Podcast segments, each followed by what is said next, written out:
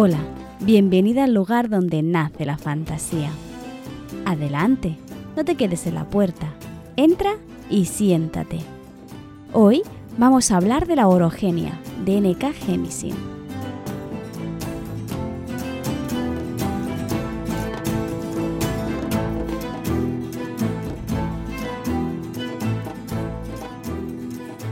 Creo que ya me conoces lo suficiente, ¿no? Como para saber que soy una loca de los sistemas de magia. Ya hablamos largo y tendido sobre las leyes de la magia de Sanderson e incluso hemos analizado varios sistemas de magia de la fantasía, tanto extranjera como incluso algunas de nacionales. Y también sabes que me gusta mucho Gemisin. De hecho, en el especial de San Jordi te propuse la lectura de una saga especialmente interesante. Uno de los motivos de la recomendación era justamente esto, ¿no? Su sistema de magia. Y es que la quinta estación destaca por muchísimas cosas, pero la que nos trae hoy aquí es hablar sobre su sistema de magia. Es decir, hablar de la orogenia, de los orogenes o los orogratas, depende de quién se dirija a ellos. Antes de continuar, me gustaría recordarte que puedes suscribirte a mi newsletter haciendo clic en el enlace de más abajo para recibir en tu correo un contador de palabras mensual en el que poder organizarte tu año de escritura. Además de recibir información sobre los distintos podcasts o artículos que voy publicando en la red, tanto en mi página como en la de la palabra errante. Pero vamos a lo que nos concierne, a lo que nos ha traído realmente hoy aquí. Hablar sobre esos orogenes. Como te he dicho, lo que más me ha llamado la atención, bueno, lo que más no, pero uno de los aspectos que más me han llamado la atención de la saga de la Tierra fragmentada es su sistema de magia. ¿Por qué? Porque se basa en la ciencia. Y en esto me recuerda muchísimo a Sanderson, puesto que su sistema también será un sistema de magia duro, es decir, que se guiará por las leyes de Sanderson y nos ofrecerá un sistema de magia que tendrá costes, limitaciones y también debilidades puesto que es una saga que te va adentrando poco a poco a su sistema de magia y que lo que vemos en el primer libro no deja de ser una pequeña muestra de todo lo que es capaz un orogen y incluso cuál es su origen y dónde proviene esta magia, no te voy a desvelar esta información en este capítulo, ¿vale? O sea, si no has leído la saga, no te preocupes, que puedes escuchar este podcast de principio a fin sin ningún tipo de problemas. Lo que vamos a hacer hoy es analizar y comparar la orogenia real, porque la orogenia es algo que existe en nuestro mundo actual, con la orogenia del mundo de la quietud, que es el mundo que inventa Sin para esta trilogía. Lo primero que te quiero comentar es cómo es el mundo, o al menos cómo nos presentan el mundo en esta primera novela, la novela de la quinta estación. La quietud es de todo menos quietud, es decir, se trata de una zona a la que, llegado el momento, aparece esta quinta estación, que es un momento que podríamos definir como muerte y destrucción, donde por distintos fenómenos la quietud es un mundo difícil de habitar. De hecho, después de ver todo lo que sucede en la Tierra, ¿no? Te hace pensar en que los que viven no dejan de ser unos supervivientes. Esta quinta estación que da título a la primera novela es justamente eso, una quinta estación que viene después del invierno. Una estación que lo mata todo y que eh, puede ocasionar el fin de la vida humana tal y como se conoce. Y es algo a lo que los pocos humanos que van sobreviviendo tienen que irse enfrentando época tras época. Es un mundo, por tanto, muy inestable en el que la Tierra, en lo que en la propia novela llaman al Padre Tierra, parece estar enfurecido con la humanidad y por eso les castiga de esta forma, ¿no? Tapando el cielo, tapando el sol con la ceniza o creando terremotos, ¿no? que destruyen las ciudades, los campamentos o las propias vidas humanas. Pero ya te irás acercando a este universo poco a poco, pasito a pasito, ¿vale? Vamos a hablar de la magia, porque esta novela nos presenta a tres protagonistas y las tres son orogenes, es decir, que son capaces de emplear la magia llamada como orogenia. Esto no te lo dicen tal cual, ¿vale? Sino que tienes que irte dando cuenta, especialmente por las cosas raras que hacen y por cómo explican su propio entorno, ¿vale? Es decir, te aviso de que esta novela te adentras con un vocabulario muy particular, muy suyo, en el que tienes que acabar entendiendo, de hecho lo acabas haciendo, ¿no? ¿Qué, es lo que hacen? ¿Cómo funciona esta magia? Es algo que realmente tiene una lógica y una coherencia dentro de nuestro propio, propio universo, porque está basada en un principio físico. Voy a dejar de lado un momento el libro y los personajes y a la quietud, vamos a dejarla un poco tranquila y vamos a centrarnos en qué es la orogenia en nuestro universo, porque así podrás entender mejor cómo funciona la magia de estos personajes. Según la RAE, ¿vale? Me la fuente un poco más tonta a la hora de definir algo, dice que la orogenia es parte de la geología que estudia la formación de las montañas. Pero para entender bien bien qué es la orogenia, también tendremos que entender un concepto geográfico que se llama orogénesis. Si te gusta el griego o simplemente eres uno de esos curiosos de la lengua que le gusta saber el origen de las palabras, ¿vale? Orogénesis viene de oros, que significa montañas, y génesis, que significa origen o creación. Por lo tanto, te puedes imaginar que orogénesis es el proceso de formación de las montañas propiamente dichas, ¿no? Pero vamos a dejar la lengua a un lado y vamos a ser un poco más técnicas, para que entiendas bien cómo se forman las montañas, ¿vale? Obviamente estamos hablando de un proceso que en nuestro mundo actual puede tardar mucho, mucho tiempo, ¿vale? La orogénesis es un proceso geológico mediante el cual la corteza terrestre se acorta y se pliega en un área alargada producto de un empuje. Esto puede sonar un poco extraño dicho así. Tienes que imaginarte una tela, ¿vale? Si tú pones una mano en un extremo y la otra en el otro y las acercas, esta, esta tela se va a plegar. Algo muy similar va a pasar con la tierra propiamente dicha y va a formar pequeños pliegues que con el paso de los tiempos y a medida que vas eh, empujando y acercando estas dos fuerzas ¿no? hacia el mismo centro, creará una especie de montaña. Recuerda que yo no soy científica ni mucho menos, y esto lo estoy explicando a través de lo que yo he investigado por mi simple curiosidad. Seguramente si eres geólogo o sabes del tema me podrás corregir y explicar esto mucho mejor que yo. Pero sigamos con las palabras técnicas, ¿vale? He dicho que este pliegue, esta formación de las montañas, se desencadena a través de un empuje. Pero, ¿qué puede tener la fuerza suficiente como para formar una montaña? Y aquí tenemos que sumar otro concepto nuevo, que creo que esto ya lo puedes conocer o te puede sonar un poquito más, que es la tectónica de placas. Esta teoría explica cómo está formada la, la litosfera, es decir, la parte más rígida de la Tierra.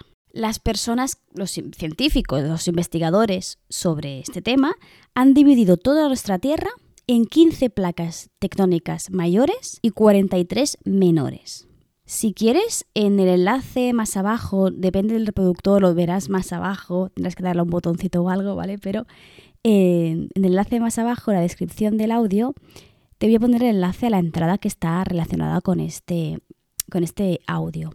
¿Por qué? Porque yo te voy a poner enlaces que te van a llevar a imágenes donde vas a poder ver estas placas. Más que nada porque dicho en audio pues suena un poquito así, ¿no? Vacío, en la nada, ¿no? por si te llama la atención, sepas dónde puedes ir para buscar más información.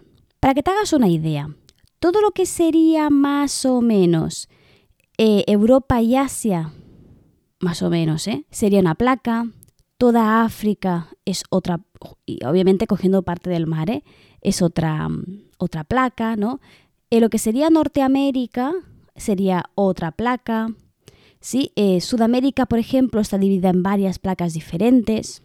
Para te una idea, ¿no? El mundo en sí está como dividido en estas placas que pueden ser mayores, que serán las de mayor peso, volumen, o menores. Estas placas no son placas estáticas, ni mucho menos, sino que están en movimiento, ¿vale? Movimiento, a ver, tienes que pensar, algo tan grande se mueve despacio, concretamente a dos centímetros y medio cada año. Tardar un año entero en moverse solo dos centímetros y medio puede parecer muchísimo, pero tienes que pararte a pensar en que estamos hablando de que se mueve una masa de tierra que engloba toda Europa y toda Asia. ¿Vale? Todo eso se mueve dos centímetros y medio cada año. O sea, te puedes imaginar la fuerza que tiene como para poder mover tanto, ¿no? Entonces, sigo con el mismo hilo del pensamiento, ¿eh? Si algo tan grande, tan pesado, tan fuerte al mismo tiempo, se mueve así, ¿qué sucede cuando dos placas chocan? Ahí está. Ese es el empuje. Uno de los posibles efectos de este choque puede ser la orogénesis, es decir, la formación de montañas. Pero es mucho, mucho más complejo que esto. Mucho más. Obviamente lo estoy reduciendo a mínimos, ¿vale? ¿Por qué? Porque no solo crean montañas, también pueden crear volcanes o incluso terremotos. Voy a intentar sintetizar eh, la diferencia entre un efecto u otro. Como te voy repitiendo a lo largo de este episodio, de forma muy simplificada, buscando referencias a través de las fuentes que yo como no especialista he podido encontrar sobre el tema. ¿Vale? Si quieres más información, yo te recomendaría preguntarle a otra persona que no sea yo, que no soy científica, que soy filóloga, ¿vale? He encontrado tres em, posibles efectos. Y te lo voy a llamar por la, la palabra así técnica y luego te lo explico mejor, ¿vale? Tendríamos la primera mm, opción, que es crear un límite divergente o constructivo. La segunda, que sería al contrario, un límite convergente o destructivo. Y luego tendríamos los límites transformantes, también llamados conservativos o neutros. ¿Vale? Estos son los tres, las tres posibles opciones, los tres posibles efectos. Vamos a empezar con los constructivos o divergentes. En este caso, estos límites, es decir, estas zonas de contacto entre una placa u otra, quedan separadas. Es decir, no se juntan, sino que se, eh, separan, como acabo de decir, ¿no? De esta forma, en esta separación entre ambas placas, emerge magma desde las regiones más profundas de la Tierra. Así, lo que sucede es que forma un punto caliente. Este punto caliente puede llegar a crear una dorsal oceánica o un volcán, por ejemplo. Por lo tanto, si quisiéramos crear un volcán, tendríamos que separar las placas para permitir que el magma subiera. Si en cambio hacemos lo contrario y mantenemos estas dos placas tectónicas convergentes, creamos una cosa muy distinta. En este caso en concreto, son placas que se mantienen tensas a través de su contacto, ¿vale? Acumulan tensión una contra la otra. Entonces, en este punto, cuando la tensión sobrepasa, la energía que se ha acumulado es liberada como presión o como movimiento. Y esto puede ser una catástrofe enorme, Porque puede crear distintos efectos dependiendo de qué tipo de placa se trate, ¿vale? Y aquí está la complejidad, o para mí ha sido lo más difícil un poco de, de acabar de entender. En este punto tenemos varias opciones y dependerá totalmente si las placas son oceánicas o continentales. Es decir, si son de agua o son de, de propiamente tierra, ¿no? Dicho, así un poco a grosso modo. Pueden chocar una oceánica con una continental, dos continentales o dos oceánicas.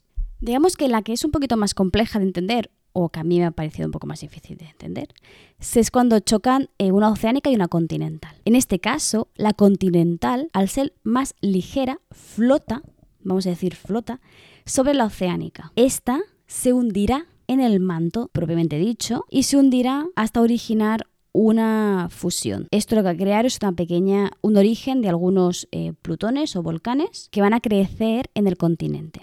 Este choque entre océano y continente pueden formar arcos volcánicos continentales o también grandes fosas oceánicas. Tanto una opción como la otra tienen que encontrarse de forma paralela a la costa, ¿vale? Porque es el punto de, choque, es el punto en el que se cruzan ambas placas puesto que es el punto donde se crea esta tensión que acaba desarrollando esto. ¿no? Un ejemplo de esto son las, las cordilleras de los Andes. ¿Por qué? Porque tenemos la placa de la costa pacífica que choca contra la placa sudamericana propiamente dicha, ¿no? Y acaba creando esta cordillera de los Andes, donde se encuentran varios volcanes activos con una gran intensidad sísmica. Esto ha sonado muy culto, ¿vale? Pero es que tengo los apuntes delante. Otra opción, que esta ya es más facilita, que chocan océano contra océano. bien dicho, una placa oceánica contra una placa oceánica. En este caso, cuando convergen dos placas oceánicas, crean archipiélagos, como por ejemplo podría ser Japón. Por otro lado, también pueden chocar una placa continental contra otra placa continental. En este caso, al ser dos placas continentales, ambas flotan. No va a pasar como en el caso anterior en el que eh, la placa oceánica bajaba ¿no? para fundirse, bueno, fundirse para fusionarse con el magma, no. En este caso, las dos continentales van a chocar directamente. Esto es lo que te he dicho antes. Va a colisionar y va a plegar los sedimentos acumulados a lo largo del margen continental. Generalmente lo que hace es crear una nueva cordillera. Es decir, cuando podemos ver en un mapa una gran cordillera como podría ser, por ejemplo, la del Himalaya, esto es porque hay dos placas tectónicas que están chocando entre ellas y forman de esta forma estos bultos, estos pliegues en la tela, que son estas montañas. ¿Qué tal? ¿Lo vas entendiendo bien? Para que lo entiendas así a grosso modo, ¿no? No dejan de ser estos movimientos a gran escala que van cambiando, deformando el universo en el que habitamos. ¿Vale? De momento hemos visto los límites que son divergentes, es decir, donde se separan, y los convergentes, en los que estas placas, por algún motivo u otro, chocan. Nos falta aún otro, que son los transformantes, conservativos o neutros. Un límite transformante, conservativo o neutro genera una falla. La falla es un desplazamiento lateral de una placa tectónica respecto a otra.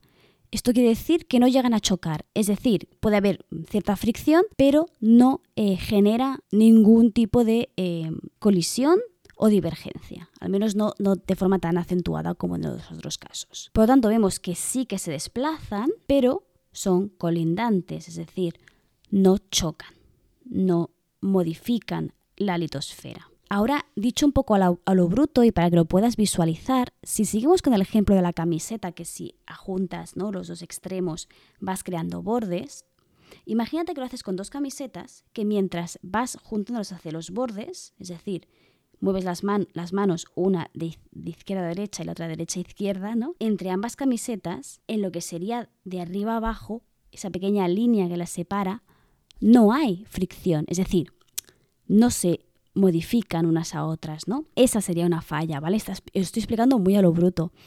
Como te he dicho antes, te dejo en la entrada vinculada con este episodio del podcast toda la información para que puedas ampliar si te interesa este tema y si no, pues que ya lo puedas dejar aquí. ¿Vale? Piensa que esto es más que una pequeña, mm, eh, ni siquiera introducción, sino una pincelada de lo que es la orogenia en nuestro universo para que entiendas cómo es la orogenia en el mundo de la quietud. Porque ahora vamos a lo interesante.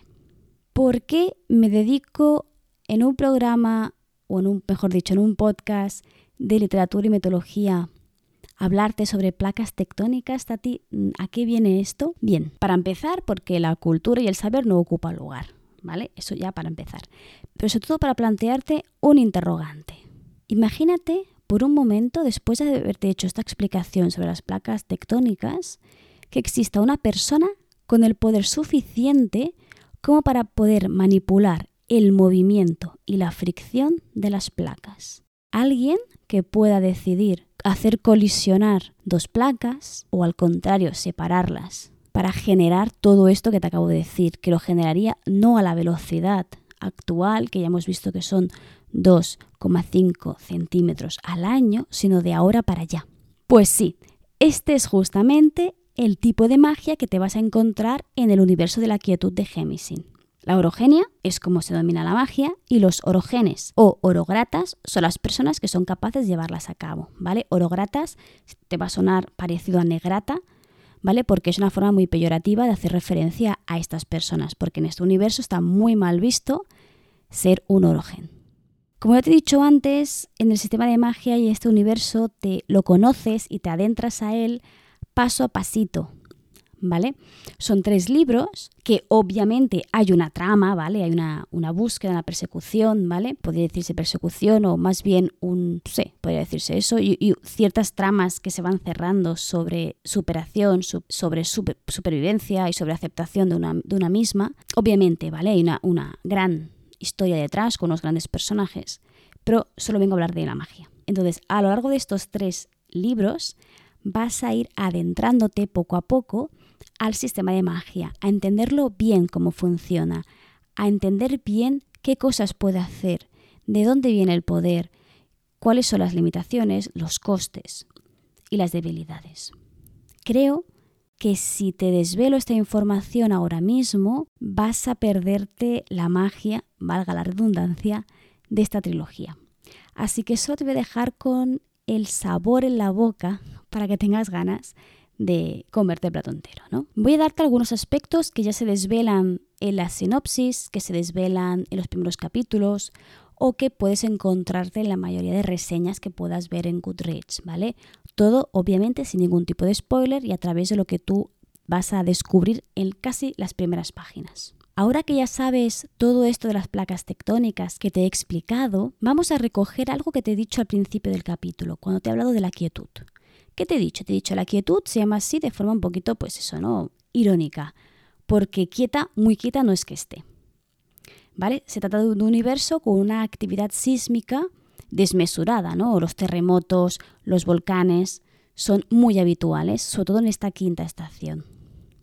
¿Vale? Como te he comentado antes, la quinta estación es, pues eso, una quinta estación que viene después del invierno, donde la Tierra se vuelve un espacio prácticamente inhabitable. De hecho, una cita bastante interesante es que los humanos ya no viven en ella, simplemente sobreviven. Te añado además un pequeño refrán que explican en la propia historia, ¿vale? Que me parece muy, muy llamativa y que al menos ilustra muy bien cómo se entiende esta quinta estación. Dice así, ¿vale? Te voy a leer de forma literal. Invierno, primavera, verano, otoño. La muerte es la quinta y la que las controla a todos. Es un mundo, por lo tanto, hostil, claramente hostil hacia el hombre, que la sociedad ha dado incluso una personalidad, una mitología que hablan es curioso que digan el padre tierra, ¿no? en lugar de la madre tierra, que suele ser lo habitual, y lo ilustren como un ser enfadado, furioso con la humanidad que solo desea su destrucción, su aniquilación prácticamente, ¿no? Y cómo hace lo imposible para matarlos ¿no? en su propio seno. Súper interesante. Al mismo tiempo tenemos estos personajes, estos orogenes, que son capaces de manipular o de manipular no sería, pero de modificar o de alterar de alguna forma al propio Padre Tierra, la propia Tierra, que podría entenderse, que podrían ayudar ¿no? a, la, a la sociedad, a, las personas o en sí a sobrevivir, pero que la sociedad los detesta por alguna razón que al menos al principio no entiendes mucho. Y ya está, es que no te puedo decir nada más porque nada, como se me escape el más mínimo detalle, te estropeo la magia de esta prosa, de esta trama, de la forma que tiene Gemi sin explicar una historia, de presentar los personajes y un universo que te va a dejar con la boca abierta, ¿vale? Ya te dije en el capítulo sobre San Jordi, sobre las sagas de fantasía, que es una novela a la que cuesta un poco entrar, cuesta un poco entrar, no porque sea difícil de entender, sino porque empieza con un narrador un poco extraño, que es un narrador en segunda persona. Además, te adentra en un mundo de fantasía con, un léxico muy propio, con unas expresiones muy particulares que de buenas a primeras no las entiendes, pero vale mucho la pena, así que tómatelo con calma los primeros capítulos y después te prometo que es que no vas a poder dejar de leer el libro. A mí me encantó. Primero, el segundo y el tercero. Es que no te sabría decir cuál es mi favorito porque soy de esas personas que se leen las sagas del tirón, tanto del tirón, que no sé dónde acaba y termina la siguiente novela. Es decir, para mí todo es uno. Entonces, eh, te lo recomiendo muchísimo. ¿Vale? Como siempre te recuerdo que si quieres comprarla, te voy a dejar un enlace de afiliados en la página, en mi página web. Nada, es a ti no te cuesta nada, es simplemente darle, darle clic con mi enlace y a mí Amazon me, yo qué sé, me da una palmita en la espalda conforme he hecho una venta y no sé si me da unos centimillos a cambio de, de esa compra. Eso sí, antes de acabar, te quiero leer una pequeña cita que no es spoiler. No, no es spoiler, tranquila pero sí que te habla un poco de cómo los orogenes entienden la tierra, entienden la magia y entienden la relación que deben tener o que deben presentar ¿no? delante de, de su poder. Dice así, Cada vez que la tierra se mueva, escucharás su llamada. Cada vez que te encuentres en peligro, usarás de manera inconsciente la fuente más cercana de calor y movimiento. Y ya está.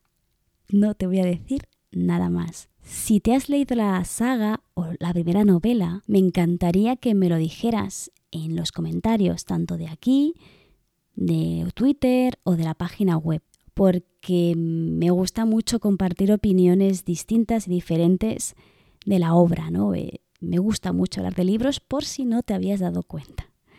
También a las personas a las que no le ha gustado el libro. Mm, sé que hay a quien no le gusta y ya está, y es algo que no, que no puedo controlar ¿no? de ninguna forma, por mucho que sea una de mis novelas favoritas de la historia en general, ¿vale? Así que te invito a esas dos cosas, ¿vale? Tanto a dejarme un comentario más abajo donde, donde quieras sobre esta autora, esta novela, esa saga. Y si no te la has leído y quieres hacerlo, también te invito, si quieres, a comprarlo a través de mi enlace de afiliados. Sé que este capítulo ha quedado un poquito más corto de lo habitual y lo siento por ello, ¿vale? Es que te quiero, decir muchas cosas, pero no puedo porque, porque es que te voy a destrozar la novela. Y ya está, me callo, ¿vale? Te, simplemente recordarte que Gemisin es un claro ejemplo de cómo podemos emplear la realidad, ¿no? la ciencia incluso de nuestro universo para crear algo tan bonito como la magia, ¿no? Porque no sé quién dijo una vez, si sabes quién, dímelo para atribuirle las palabras, ¿no? Que aquello que no se entiende para un pueblo, ¿no? Siempre lo puede dominar una magia, ¿no? Por lo tanto, hubo un tiempo en que lo que ahora llamamos científico o a lo que le damos una explicación científica, en otro tiempo tenía una explicación mágica. Por eso me parece tan bonito, ¿no? Hacer, hacer justo lo contrario, ¿no? Y convertir lo que ahora entendemos perfectamente a través de la ciencia como algo mágico. Mágico pero lógico, ¿eh? No, no es magia blanda ni mucho menos. Así que aquí te dejo este pedacito de la quinta estación. Espero que te hayas quedado con las ganas de leer más y que leas. Recuerda la importancia de leer a autoras de fantasía o fantasciencia. Creo que sería más fantasciencia que fantasía, fantasía propiamente dicha. Y ya está, ¿vale? Me despido por hoy. No sé hablar. Me despido por hoy y te recuerdo que aquí, en este pequeño rinconcito de internet, siempre, siempre, siempre vas a ser bienvenida.